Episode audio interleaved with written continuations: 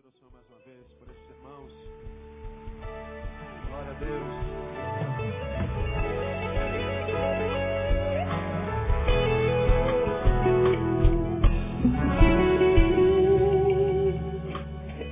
Quem tem Bíblia aí, abra sua Bíblia em Lucas capítulo 15. Quero deixar uma palavra de, de 20 minutos com você nessa noite.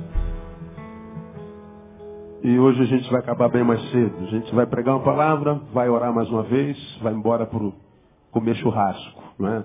Quem gosta de churrasco, vai dizer, eu gosto, pastor. Glória a Deus. Deus vai, se você não é motociclista, Deus vai te dar um churrasco abençoado essa semana, em nome de Jesus. Quem é motociclista, acabou aqui, vai para lá, né? Ser motociclista é uma benção, né, meu? No meio motociclista é fácil engordar. Dificilmente tu vê um motociclista magro. Porque tudo que a gente faz é churrasco 0800, então não tem jeito, meu. A gente engorda. Ah, glória a Deus, Deus é bom. Eu queria, eu queria, eu queria fazer uma reflexão com você hoje, bem rapidinho. Eu não queria nem apelar o teu coração, eu queria apelar a tua razão. Há muita gente que acha que no meio evangélico, no planeta evangélico, não tem vida inteligente. Tem muitas. Tem gente aqui estudada beça aqui nesse lugar, tem um monte de doutores e pós-doutores. E tem um monte de gente de todo tipo. E aqui na nossa igreja a gente tem tentado falar de um Deus que não tem religião. E viver uma vida cristã com pouca religiosidade, mas uma vida cristã baseada no relacionamento. Porque relacionamento é o projeto de Deus desde o Éden. Ele disse lá que não é bom que o homem esteja só. Hoje em dia não é fácil porque nós vivemos num tempo de trairagem. É muita traição, é muita mentira. É falsidade em todo lado, inclusive na religião. Ah, os falsos religiosos transformaram a religião num negócio. E todo lugar que a gente vai, só se fala em dinheiro, dinheiro, dinheiro, dinheiro, dinheiro, dinheiro. Eu viajo o Brasil ah, nas minhas funções e muitas vezes para fora do Brasil e visito igrejas e todo lugar que eu vou se fala em dinheiro, dinheiro, dinheiro, dinheiro, dinheiro, dinheiro. Eu sou crente, sou pastor e não suporto, não suporto ouvir falar nisso o tempo inteiro. E aí por causa do que fizeram com a religião e do que fizeram com a mensagem, a gente desiste de Deus a gente desiste de Jesus, a gente desiste da fé, a gente desiste da mensagem por causa dos mensageiros. Eu, eu se eu tivesse que me converter hoje, eu estava perdido, provavelmente eu ia me perder mesmo, porque eu tenho muita dificuldade de crer na, nos que eu chamo de colegas. Mas eu tenho dado graças a Deus porque eu não preciso de religião para chegar a Deus. Eu preciso de Jesus. Jesus Cristo disse, eu sou o caminho, eu sou a verdade, eu sou a vida. Ninguém vem ao Pai senão por mim. E eu já preguei sobre esse texto aqui e das duas uma. Ou Jesus é um doente megalomaníaco, ou Jesus é um retardado megalomaníaco, ou Jesus é um cara tão vazio porque está cheio de si, tão doido, porque ele disse, eu sou a verdade. Tu estuda filosofia, cada filósofo diz que a verdade é uma coisa. Cada um diz que a verdade é aquilo, a verdade deixa de ser aquilo. Cada um tem um conceito sobre verdade, a verdade hoje é, hoje é relativa. E está todo mundo atrás da verdade, aparece um cara, filho da Dona Maria, filho do seu Zé, lá em Nazaré, e diz, eu sou a verdade. Todo ser humano, desde que nasce, procura um caminho. E alguns morrem sem achá-lo. Estão perdidos na vida. Nascem, morrem sem ter vivido. Passaram pela vida e a vida não desconheceu. Nasceram e morreram sem ter vivido. Infelizes. São só aparências. Estão em busca do caminho não acham. Aparece um cara lá em Nazaré, filho da Dona Maria, do seu Zé, e diz, eu sou o caminho. Todos nós queremos viver uma vida que vale a pena, ninguém nasceu para ser infeliz. Todo mundo atrás da felicidade, buscando saber como é que transforma a vida numa vida que vale a pena. Aí vem um cara lá em Nazaré, filho da Dona Maria do seu Zé, e diz assim, eu sou a vida. Eu sou o caminho, eu sou a verdade. Ou esse cara é doido. Devia estar sentado num divã psicanalítico, sendo tratado, doido, retardado, ou ele está dizendo a verdade. Alguns não acreditam que ele diz é verdade, mas ninguém tem coragem de dizer Jesus é doido. Muitos de nós não acreditam que ele seja o caminho, a verdade e a vida, mas ninguém diz assim, esse cara é um retardado. Ou, ou é retardado ou está dizendo a verdade. Durante muito tempo, muitos de nós acreditamos que ele era uma farsa. Quando nós conhecemos a vida que ele gera, o caminho que ele traz e a verdade que ele é, aí nós acreditamos nele e a nossa vida muda assim completamente. Nossos valores mudam, nossa visão muda, muda, muda quase tudo. E eu queria compartilhar um texto com vocês aí de Lucas capítulo 11, que fala de um menino que a gente conhece como filho pródigo. Alguns de vocês já ouviram falar dele, já preguei sobre ele aqui muitas vezes. Que teve dois sonhos. E como qualquer um de nós, se tornou vítima desses sonhos. Nós sonhamos, nós planejamos e executamos. E o que executamos após o sonho vai ser o que semearemos no caminho enquanto semente e colheremos. Nós somos o resultado dos nossos sonhos. Exemplo, você só está aqui por quê? Porque à tarde você planejou, sonhou. Hoje eu vou lá no culto dos crentes lá, hoje eu vou lá. Não gosto muito de crente não, eu gosto de igreja, mas hoje eu vou lá. Não sei porquê, eu vou lá. Aí você subiu na sua moto, você subiu no seu carro, veio a pé, pegou seu e vê aqui, sonhou à tarde estar aqui e agora está aqui. Você está colhendo o fruto do teu sonho. A realidade é o fruto do sonho. Você está aqui, falamos de churrasco. Você já está aqui já pensando no churrasquinho de lá. Você já está com fome aí? E já está pensando assim, pastor, prega bem rapidinho que eu estou com fome. Então você já está sonhando com churrasco. Daqui a 15, 20 minutos, 30 minutos, você vai estar tá lá na sede comendo churrasquinho. O sonho de agora se tornará realidade daqui a pouco. Então tudo é sonho.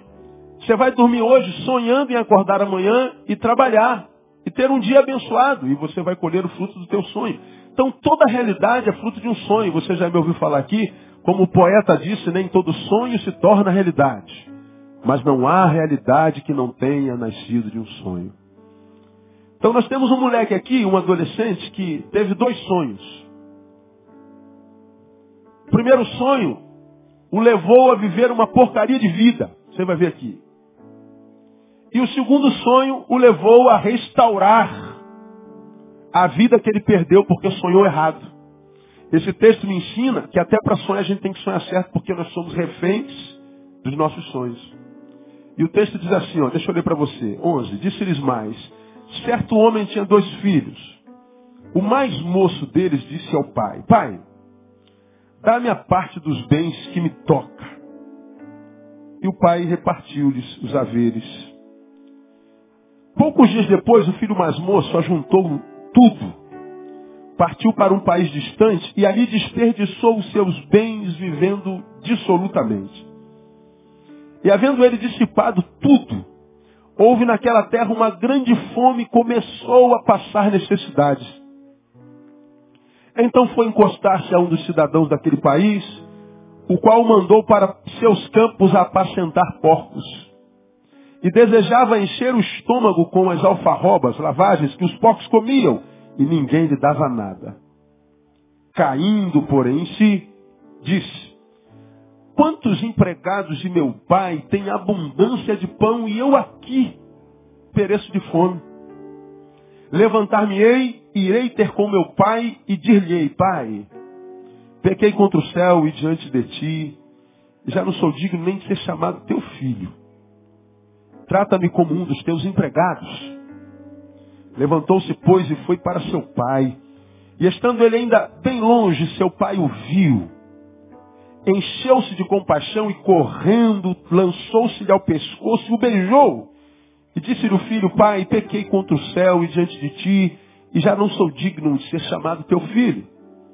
Mas o pai disse aos seus servos, trazei depressa a melhor roupa e vestilha, e ponde-lhe um anel no dedo e alparcas nos pés. Trazei-me também o bezerro cevado, e matai-o, comamos e regozijemo-nos.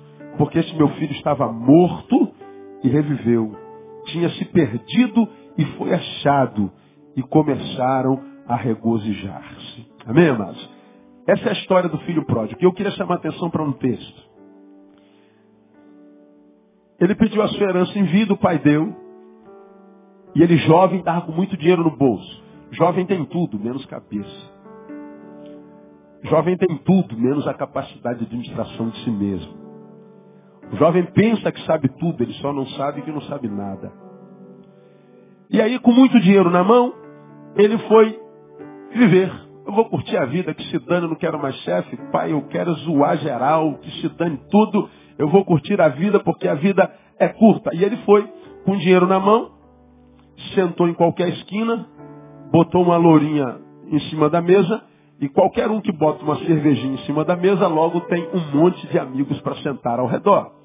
Bota outra, mais amigos. E mais uma, e mais uma, e mais uma. Enquanto tiver uma garrafinha em cima da mesa, tem um monte de gente em torno dela. Mas quando o dinheiro acaba para pagar a lourinha, o que, que acontece com essas amizades? Digam vocês. Diga, vaza.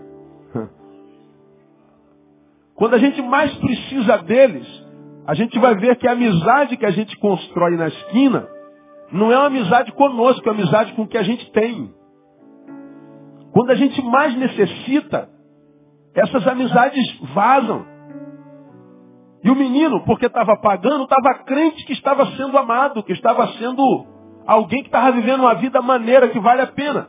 Só que quando acabou o dinheiro, acabou os amigos, acabou as amizades, acabou a mulherada, acabou tudo, acabou a alegria, acabou a companhia, acabou tudo. E aí ele não tinha nem o que comer, arrumou um emprego aonde? Numa fazenda para cuidar de porco. Qual era o salário dele? Você pode comer a comida que meus porcos comem.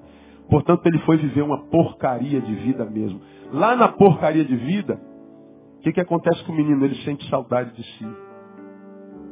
Ele sente saudade de quem ele foi. Ele sente saudade do tempo bom. Ele sente saudade do que ele era. E em outras palavras, ele diz, eu era feliz e não sabia. Ele sente saudade de si. Aí eu queria perguntar para vocês aqui nesse lugar, individualmente. Esquece a, esquece a indumentária de brabo, de macho. Esquece essa marra que você tem, de que você passa para todo mundo, que é isso tudo mesmo. Todo mundo acredita que você é esse super-homem mesmo, esse ferão. Se eu não fosse igreja, eu ia dizer outra palavra, mas aqui não dá, né? Você que é o cara. Tudo imagina, porque você é o cara bravo e não leva desaforo para casa, tal. Esquece essa imagem que você vende e responda para si. De vez em quando você sente saudade de você. Alguma vez à noite no teu quarto, quando você põe a cabeça no travesseiro, você olha para trás, que sente saudade de alguém, de alguma coisa, do que foi, do que viveu. Alguma vez na sua vida você sentiu saudade de si? A gente passa pela vida como quem não sente saudade do passado jamais. A gente toda vez que ouve alguém mesmo sofrendo diz assim, faria tudo de novo, mas na prática não tem sido assim. Temos pregado aqui, eu, eu sou profissional da área humana, não sou apenas pastor e lido com gente há mais de 20 anos. E há bem pouco tempo atrás, fazendo uma pesquisa sobre suicídio no mundo, nós entramos no site da Sociedade Brasileira de Psiquiatria e pregamos sobre isso aqui na nossa igreja, na Sociedade Brasileira de Psiquiatria. Você pode entrar no site hoje, quando chegar em casa. Está dito lá que no Brasil acontecem 25 suicídios por dia. Dia. Todo dia, no seu país, 25 pessoas se matam.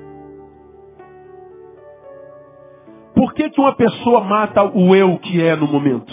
Sabe por quê? Porque ele não é o eu que foi no passado.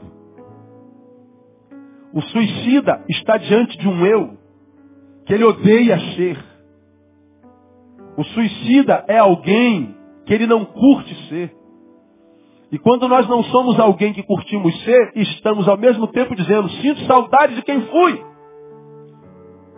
E o vazio, a dor, a agonia que lhe rouba a alegria de estar vivo, o remete ao passado e diz, caramba, como eu já fui alguém feliz, como eu já tive o que nem imaginava era precioso, e hoje eu tenho muito mais e sou muito mais pobre.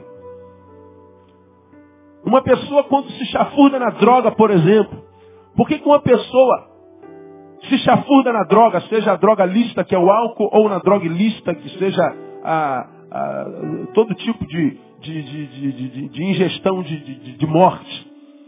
A gente sabe que quando uma pessoa se embrenha na droga ou no crime, ele só pode acabar de duas formas. Digam vocês, qual é a primeira forma? Preso, na cadeia. E a outra? Morto. O cara entrou no crack, no ox. Ou ele acaba morto ou ele acaba preso. Agora respondam vocês. O número de pessoas que continuam entrando na droga aumenta ou diminui? Aumenta. Nós vivemos uma epidemia de crack no Brasil e no mundo. Ora, pensem se eu sei que o crack, o óxido me mata e ainda assim entro nisso, por que, que eu entro nisso? Para morrer. Por que, que eu entro nisso? Porque a vida que eu estou vivendo não vale a pena viver. Você que está vivendo uma vida equilibrada, boa, diz assim, cara, não entra nessa porcaria, isso aí vai te matar. Às vezes é um filho nosso, é um parente nosso. Filho, esta porcaria vai te matar, sai desse negócio. Para com isso, você não precisa disso. Isso é uma droga, se fosse bom não tinha esse nome. Só que para quem está vivendo uma porcaria de vida, droga é a vida dele. O crack não. O crack o leva para uma dimensão que lhe faz esquecer a droga de vida.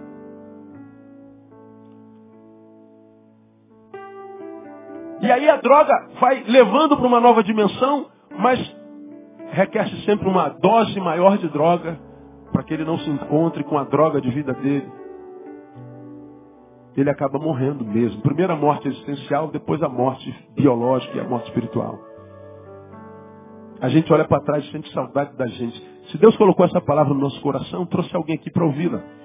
Deus sabe que entre nós, nessa multidão aqui, são sentados 1.284 lugares mais esse mundaréu de gente que está do lado de fora, mais o mundaréu de gente que está no site.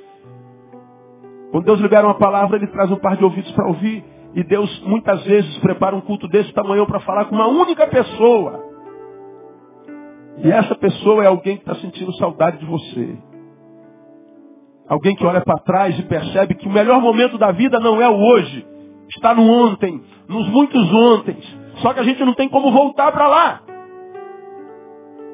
Nós somos obrigados a viver esse hoje que a gente não gosta e a ser esse eu que a gente não curte. Só que esse hoje que a gente não gosta, esse eu que a gente não curte, é o eu e o hoje que nós vamos ter que viver e empurrar com a barriga até o dia da morte. E quando a gente é um eu que não quer ser e vive um hoje que não gosta, mesmo que todo mundo imagine que a gente goste, a gente vive uma vida que não vale a pena. E como é que a gente chega muitas vezes a estados como esse? Como é que uma pessoa chega ao suicídio, cara? Como é que uma pessoa chega ao estado de tirar sua própria vida? Você já aprendeu quando uma pessoa se mata, ela não quer matar a vida, ela quer matar a dor, ela quer matar o vazio.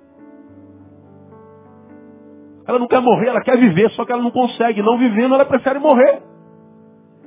Como é que a gente chega nesse estado? Talvez você esteja aqui assim na M, vivendo uma desgraça sobe na moto para fugir de você mesmo. Mas não adianta. Quando a moto desliga, você para, lá estará desgraça, não adianta. Pastor, como é que a gente chega a isso mais? Como é que a gente sai disso? Ora, se você chegou onde você está, ou seja, num hoje que não presta, se transformou num eu que você não gosta, isso não acontece por acaso, isso é um processo, alguma coisa você fez para se transformar nisso que você se transformou. E como eu falei que o, o, o hoje é o resultado do ontem, os nossos, nossas realidades são resultado dos nossos sonhos, eu quero mostrar como é que aconteceu com esse menino. Como é que ele chegou a viver uma porcaria de vida, literalmente, comendo comida de porco. E lá no meio da porcaria ele diz, caramba, tem empregado do meu pai que vive melhor do que eu, tem empregado do meu pai que come melhor do que eu. E eu tô aqui nesta porcaria de vida. Cara, como é que eu vim parar aqui? Sabe por que, que ele foi parar nessa porcaria de vida? Sonhou errado. Um sonho errado, vítima dele. Depois ele voltou a sonhar, sonho certo. Como é que ele sonha errado e como é que nós sonhamos errado? O primeiro sonho dele foi um sonho de liberdade e prazer.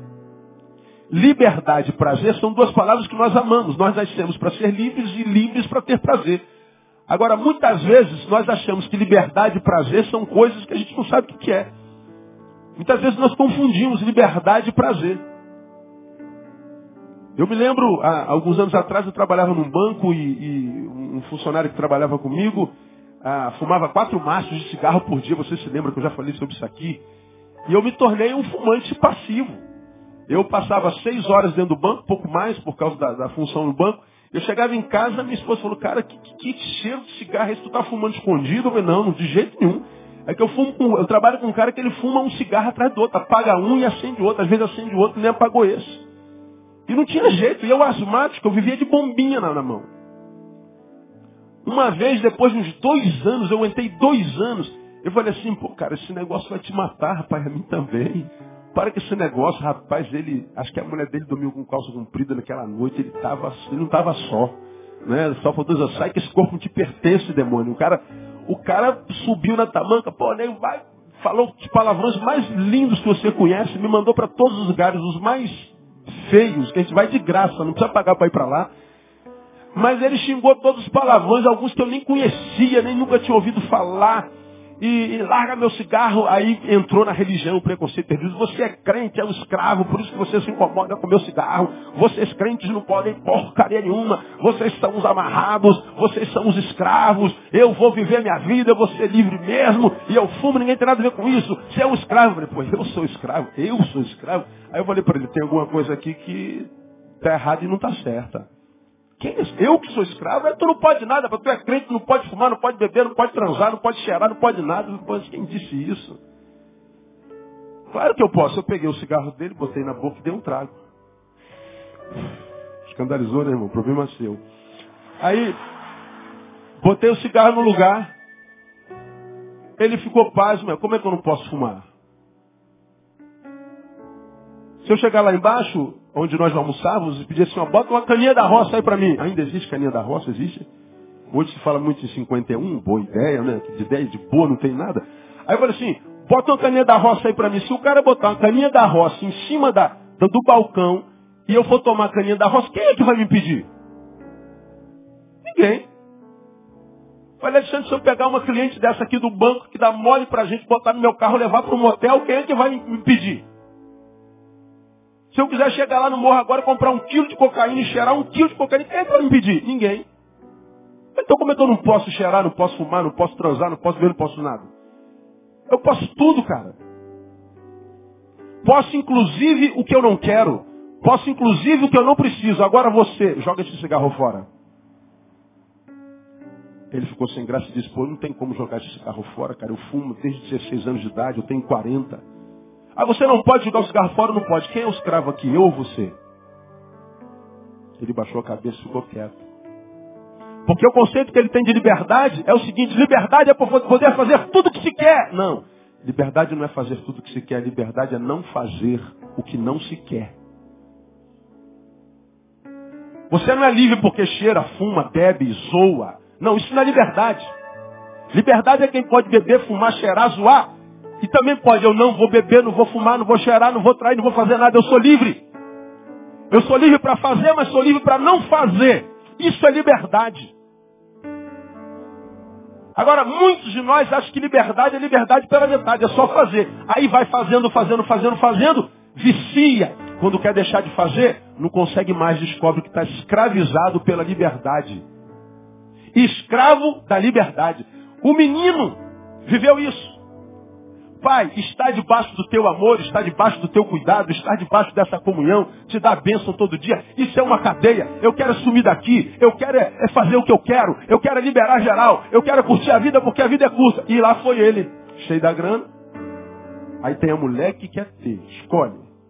Você quer loura, morena, ruiva, preta?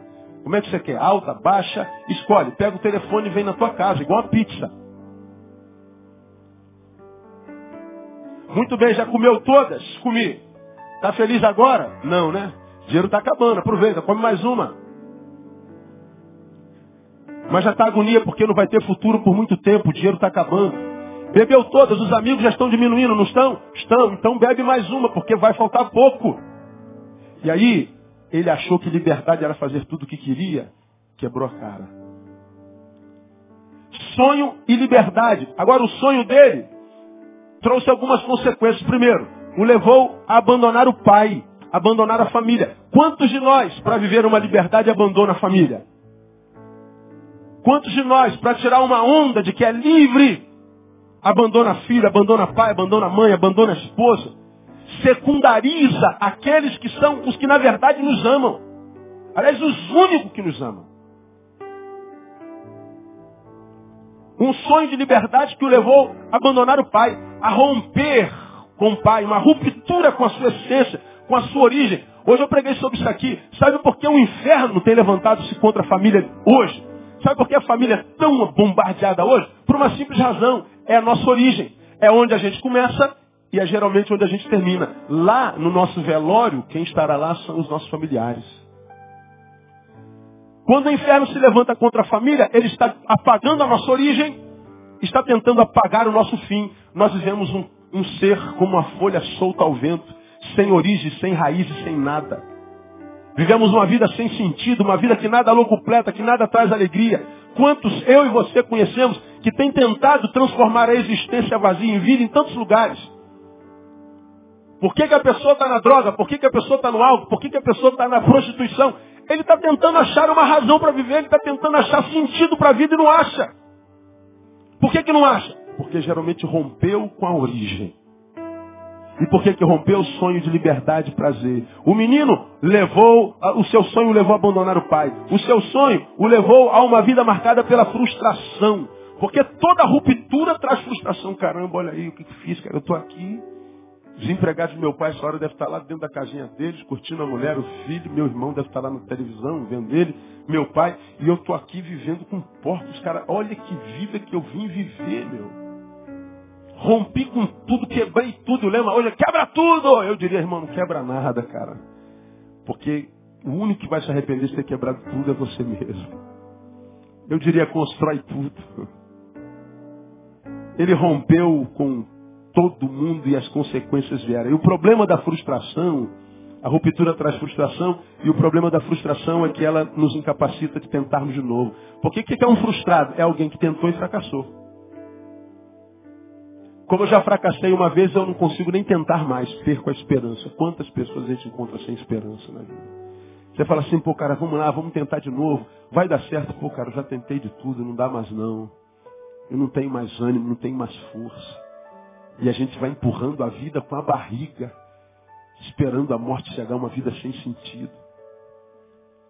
Amados, nós temos rodados por esse país e nosso lema como pregador do caminho não é pregar com palavra, não é fazer isso que eu estou fazendo aqui agora. A gente não chama a atenção de ninguém, não para nada para pregar nada.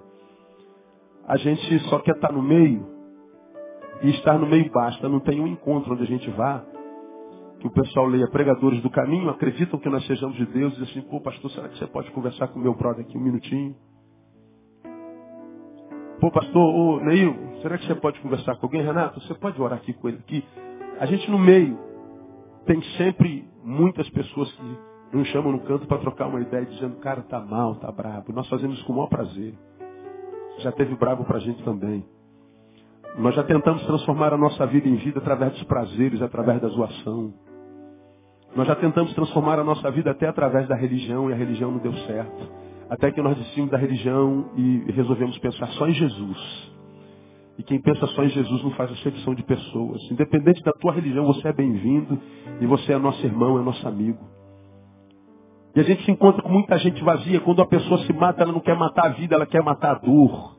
Quando uma pessoa se mata, ela não está dizendo que quer morrer, ela quer viver. Como ela não consegue viver, ela prefere morrer. Ensina para mim e para você que pior do que a morte é a ausência da vida. A ausência da vida vem por rupturas. Eu tenho certeza que existem pessoas aqui nessa noite que quebraram tudo lá atrás para tentar viver sua própria vida. E agora, quem sabe, você está daqui olhando para trás dizendo, eu era feliz e não sabia. Sonhou errado. Levou a abandonar o pai, levou a vida marcada pela frustração, e por último, levou a humilhação. Humilhação. Primeiro, humilhação econômica. Ele saiu da casa do pai cheio de grana, agora está lá, nem um centavo. Perdeu ascendência social, perdeu respeito. Humilhação moral. Porque olhavam para ele e viam um fracassado, teve tanto dinheiro, não soube administrar. Mané. E como a dor do outro não diz respeito a gente, está todo mundo cheio de dor, dane-se o outro. Essa é a filosofia desse tempo presente, cada um por si. Está lá humilhado economicamente, humilhado moralmente, humilhado espiritualmente, porque o inimigo das nossas almas se alimentam da miséria que a gente produz. Costumo dizer que cada um tem diabo do tamanho que merece. Dependendo da vida que você vive, você tem um diabão desse tamanho, dependendo da tua vida, você tem um diabinho desse tamanho, porque o que a Bíblia chama diabo fala de um espírito que se alimenta das produções humanas. A maldição dele lá no Éden foi, tu te arrastarás e comerás do pó da terra. Comer pó da terra, quando é, lá em Gênesis nós ouvimos falar sobre isso, é que o homem está andando e ele vai produzindo. Ele vai gerando os seus frutos no caminho. A serpente, que nós chamamos de diabo, vai se alimentando da minha produção. Se eu vivo uma vida muito promíscua, muito maldita, muito, muito, muito carnal, eu tenho um diabão desse tamanho porque ele se alimenta meu, da minha produção. Mas se eu vivo uma vida santa, o diabo morre de inanição. Por isso que a Bíblia diz, sujeitai-vos, pois, a Deus, resistir ao diabo, o que, que acontece com ele? Ele foge de vós. Por que, que ele foge de você? Porque ele não tem onde se alimentar. Agora esse menino produziu tanta besteira, tanta idiotice, tanta maldição, que ele foi esmagado ao ponto de viver com os porcos. Uma porcaria de vida. Sonho errado. Até para sonhar a gente tem que ter cuidado. Por exemplo, alguns sonhos a gente não deve nem compartilhar com pessoas, porque existem ladrões de sonhos do nosso lado. Você sabia disso? Sabe disso, né? Tu compartilha um projetozinho, pronto, o olho grande desse tamanhão, diz, opa! Tem assim ou não tem? Tem. Então quando você for sonhar, sonhe em voz baixa. Sonha só aqui, ó. E corre atrás do teu sonho. Porque existem ladrões de sonhos ao nosso lado. Você pode estar sentado do lado de um agora, está amarrado. Vê, vê, se tem cara de ladrão de sonhos. Não, não tem nada. Diga assim, não, eu não, irmão, sou uma bênção na tua vida. Diga para ele.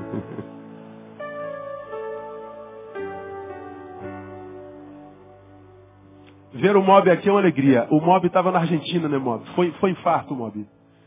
O Mob foi, foi, foi passear ali na Argentina. Aí, numa determinada tarde, a filha dele, a filha está aí, não vi a filha aí, não está, né? Tá, a filha está lá. Está do lado do maridão lá. A filha ligou para mim e falou assim, pastor eu, pelo amor de Deus, ora pelo meu pai. Meu pai sofreu um infarto lá na Argentina. E a gente está desesperada. Eu falei, nós vamos orar agora. Orei com ela pelo telefone. Seu pai vai ficar bem, seu pai vai ficar de pé. Eu creio que Deus está lá, nós temos orado por vocês. E nós oramos pelo telefone ela sentiu paz. Hoje eu vi o Mob entrando ali me deu alegria. Fica de pé, Mob. Eu quero que você aplaude o Senhor pela vida do Mob. Porque é um amigo, é um amigo. É um amigo dos pregadores. Deus abençoe você. Pedrita está lá, uma, uma parceira assim de tantos anos. Né? E a, a alegria é ver o Mob. Quando eu vi o Mob entrando ali, eu falei, caramba, Deus, eu estou todo arrepiado, viu, Mob? Agora vai emagrecer, viu, Mob? Trata de fazer regime agora, né? E vai, vai cuidar da sua vida. Então, alegria ver o Mob. É assim que Deus faz. Deus tem poder para devolver a vida a quem quer que seja. Se Ele quiser fazer, Ele faz. Ele diz, agindo eu, quem impedirá? Ninguém impede. Agora, e se a gente sonha errado, meu? Se o sonho é meu, se foi eu que planejei essa desgraça, não dá nem para Deus ajudar. Como Deus pode ajudar um menino desse? Agora, por que, que esse menino foi restaurado? Porque ele não perdeu o sonho. Ele estava vivendo na porcaria de perdeu dinheiro, perdeu amizade, perdeu companhia, perdeu honra, perdeu tudo. Mas ele não se permitiu perder o sonho. Ele continuou sonhando. Dá uma catucada de alguém que está falando assim, irmão, não perca o sonho. Não para de sonhar. Sonhar é tudo que a gente pode quando a gente perdeu tudo. É a única coisa que nós temos, são os sonhos. O que mais que eu posso ter além dos sonhos se eu perdi tudo? Mas se você tem sonho, basta. Nem todo sonho se torna realidade. Mas não há realidade que não tenha nascido de um sonho. E que é um versículo maravilhoso da Bíblia Sagrada. A Bíblia diz que Deus tem algumas pessoas que Ele ama. Que Ele ama. Ele diz assim, aos, meus, aos seus amados, Deus abençoa enquanto dormem. E qual é o melhor momento para sonhar? Quando a gente está dormindo. Todo esse irmão vai dormir, meu irmão. Vai dormir. É por isso que quando a gente está com problema, a gente não dorme, para não sonhar. Vê o que, é que isso tem a ver com religião? Nada. Nada. Por isso a gente se encontra com um monte de crente desgraçado, é crente só na boca. É Jesus só na boca, mas é safado sem vergonha. Não internaliza a palavra, não quebranta e não aquece o coração, não aquece o coração, não aquieta o coração, porque é só religião, mas não tem Deus. Nós estamos falando de Deus, nós estamos falando da pessoa de Jesus.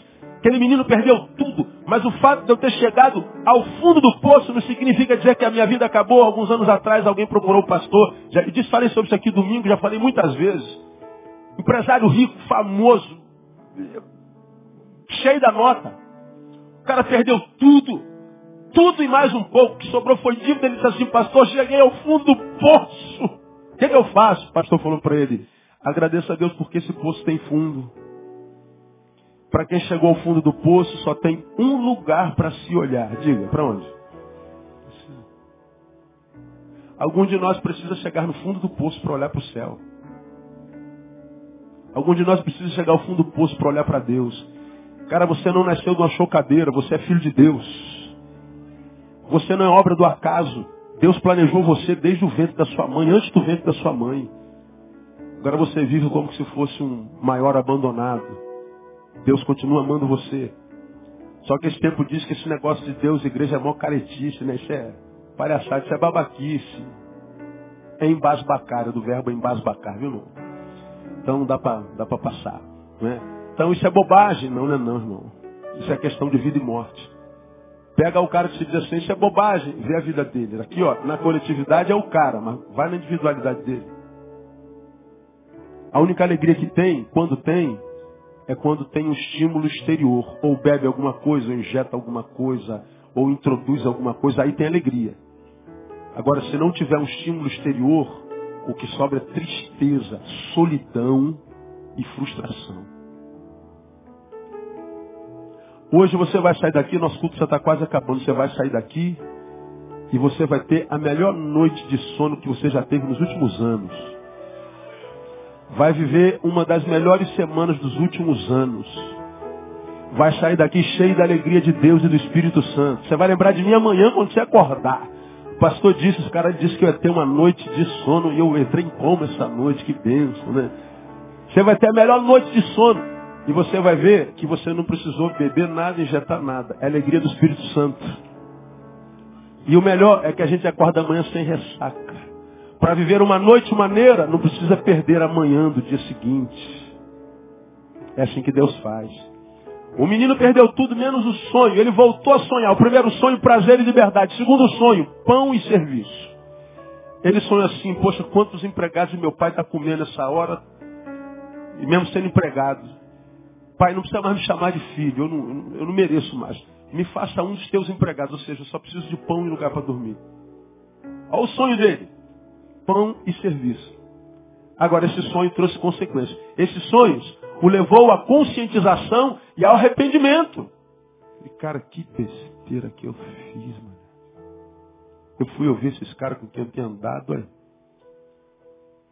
Todo mundo ferrado, todo mundo com a família arrebentada, todo mundo tirando um mando desperto. E eu fui acreditar nisso, uma farsa. E agora estou eu aqui na M também. Que besteira.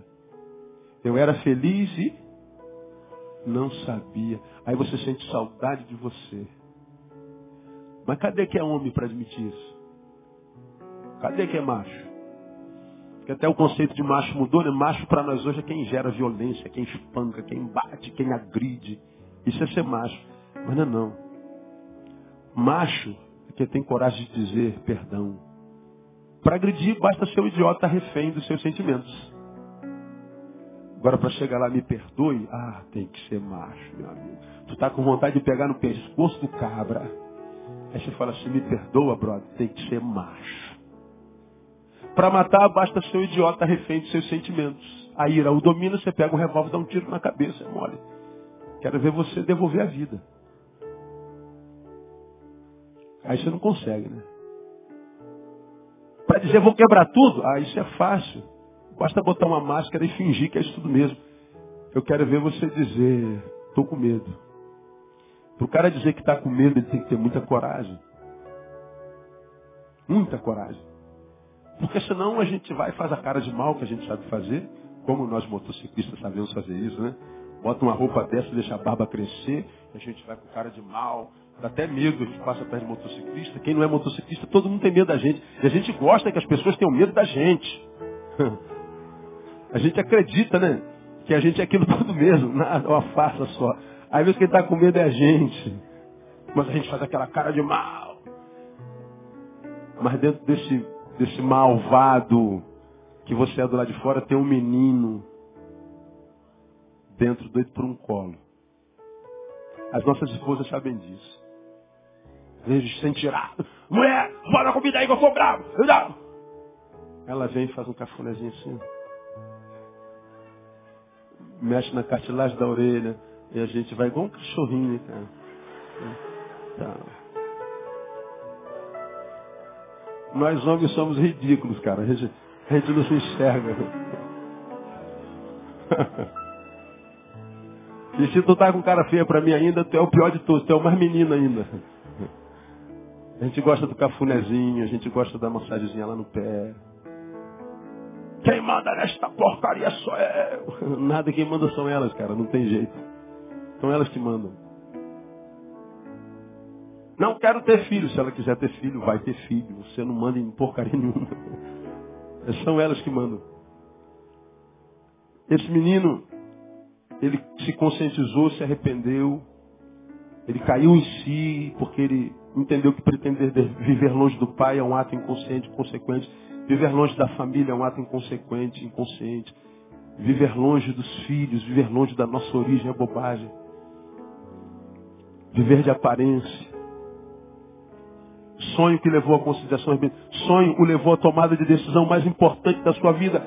Levantar-me-ei Irei até meu pai e direi, pai, pequei contra o céu, pequei contra ti. Já não sou digno de ser chamado seu filho. Me faz um empregado. Ele não só sonhou, ele caiu dentro do sonho. Eu vou voltar e vou pedir perdão. Aí tem que ser macho. Esse menino foi menino para ir, mas foi macho para voltar.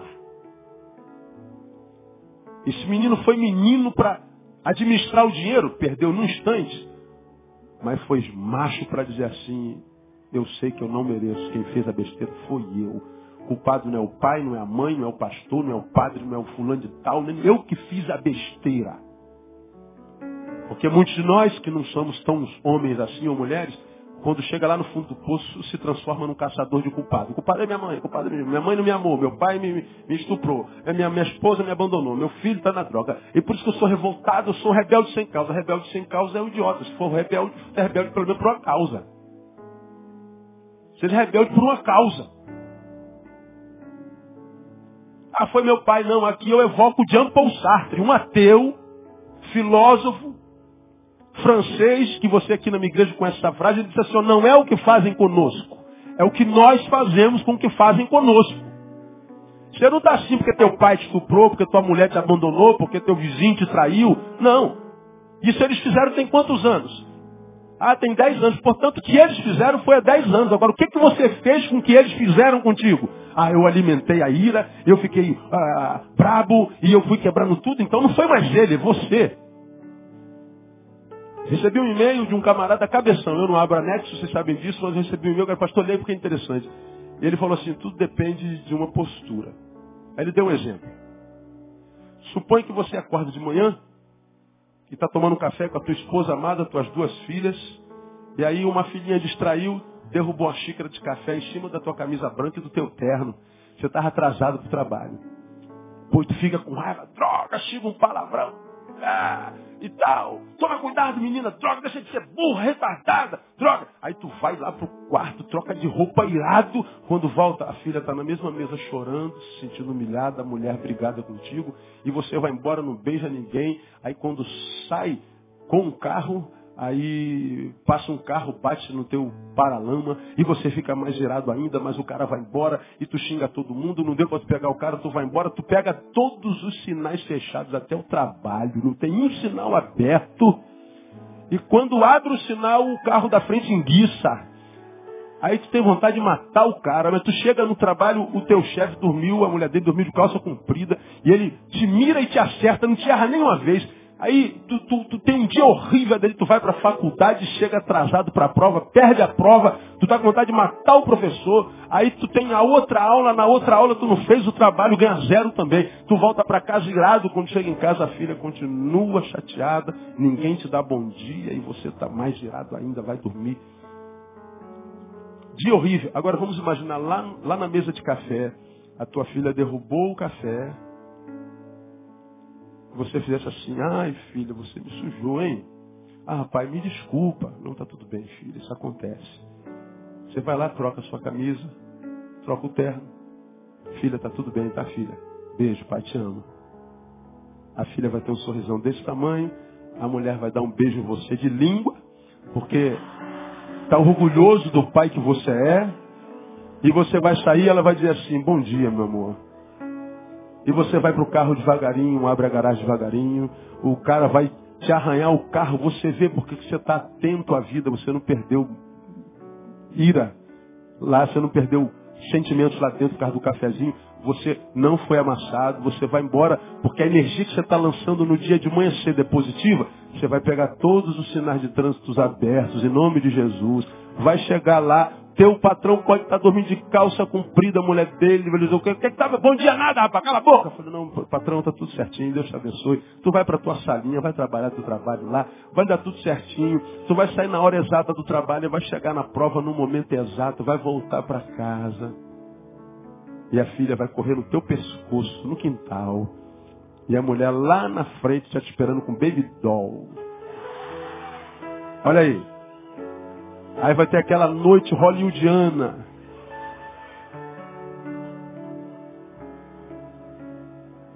Tudo dependeu do que? De como eu reagi à xícara virada. Deu para entender não? Posturas. Tudo é postura.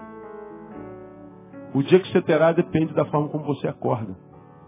Simples assim. A vida é muito simples. Esse menino tomou uma postura, tomou uma decisão certa. Voltar para o pai. Meu irmão, o que Deus está falando para algum de nós aqui nessa noite é o seguinte, volta, cara. Eu não sei de onde você saiu, que besteira você fez, o que você quebrou para estar tá como você está. O Senhor está dizendo, você precisa pedir perdão, você precisa voltar a ser. Eu não faço a menor ideia para quem seja essa palavra. Talvez você esteja aqui longe de Deus, ser um eleito do Pai, você foi escolhido por Jesus para servi-lo. Por alguma razão você está longe do Pai mesmo. Ele está dizendo, volta para casa, filho. E o filho voltou. Quando o filho volta para casa humilhado, achando que não tinha direito nem mais de ser filho, o pai corre na direção dele, dá-lhe um abraço, diz assim, ó, pega o anel de herdeiro, mata o melhor bezerro, porque meu filho estava morto e reviveu, estava perdido e se encontrou e foi celebrar a vida. Escuta, você pode estar vivendo o pior momento da sua vida e achou que não tem mais jeito. Deus trouxe você aqui nessa noite para dizer assim, filho, o único que pode dizer que não tem mais jeito sou eu. A última palavra sobre a tua vida vem da minha boca.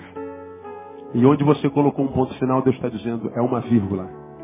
Deus pode mudar a tua história, começar por hoje, no nome de Jesus. E a nossa oração é que se cumpra na sua vida, principalmente você motociclista, que Renato acabou de falar.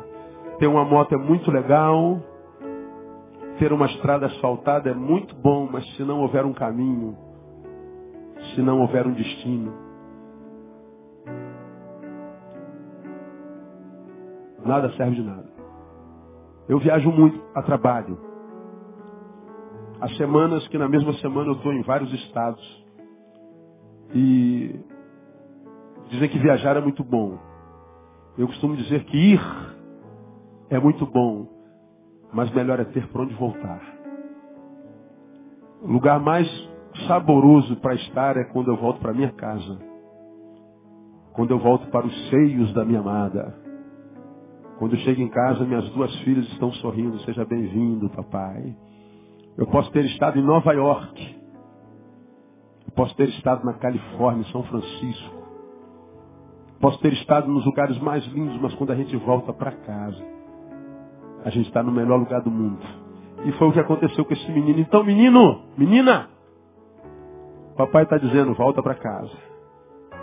Para que a tua vida volte a valer a pena no nome de Jesus. Quem tem ouvidos, ouça o que o Espírito diz à igreja. Para a gente terminar, me ajuda, diga para alguém que está do seu lado, o papai está com saudade de você. Vamos aplaudi-lo bem forte, ele é fiel.